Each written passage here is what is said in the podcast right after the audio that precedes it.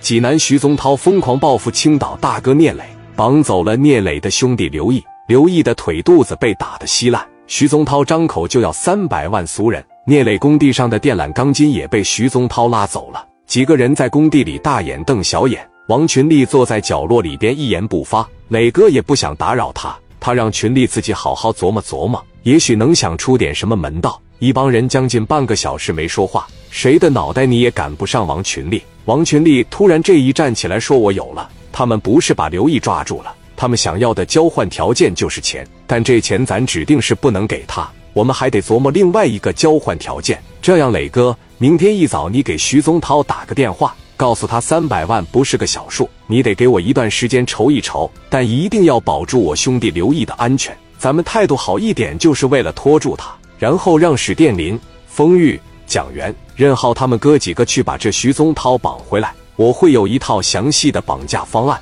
一会我给殿林，如果说咱要是把徐宗涛绑了，他不但得乖乖的把刘毅给他送来，而且咱还能反问他要个五百万。王群力很聪明的，这个法子一般人还真想不到。反客为主真是妙。群力说完，聂磊就再一次的打给了徐宗涛，说到三百万不是个小数，给我三五天时间。我去凑凑现金，不超一礼拜，我给你送过去，但要保证我兄弟的安全。徐宗涛听后回答：“我知道，那当然不是个小数，别超过一个礼拜，把钱给我拿过来，好事多磨。但如果你有任何非分之想，我发誓我一定把你的好兄弟打废，让他这辈子混不了社会。”电话挂了，徐宗涛这边琢磨：“你无非可能就是派点兄弟上医院里边，把刘毅整出来。”他就派了不少人手去守着刘毅，守着这棵摇钱树。而这边王群力和自己的兄弟们正商量着怎么绑架着徐宗涛。群力说：“你只要能打听到他在哪个房间里边，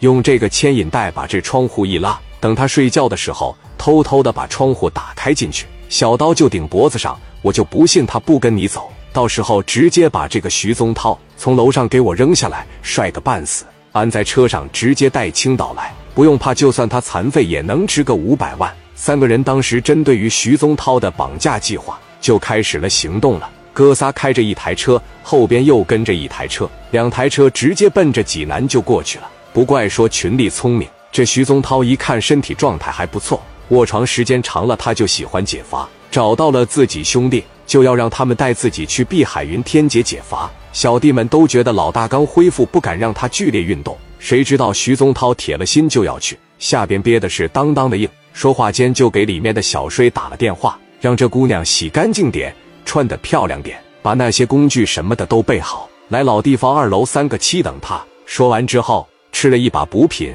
直接就出发了。一切安排好，徐宗涛就让人把他推上一辆奔驰商务。王群力和他的兄弟们也早就等在医院外，一看徐宗涛出发，悄悄跟了上去。驱车去了碧水云天，不一会，徐宗涛就到了碧水云天。老妈子赶紧出来，笑脸相迎，说道：“哎呦，涛哥，好久不见！小睡那个小皮裤、小蕾丝手套都穿戴好了，就等你上二楼和他玩了。”徐宗涛来了兴致，让小弟们把自己推上了二楼三个七的房间。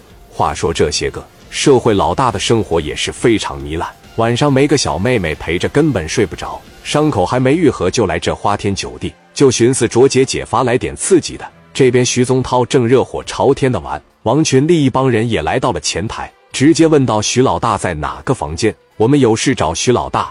见姑娘们不说话，群力直接往那胸里塞了两千块钱。小姑娘哪能受了这些，直接笑道：“在二楼三个七，但你们得等徐老大玩完再进去。”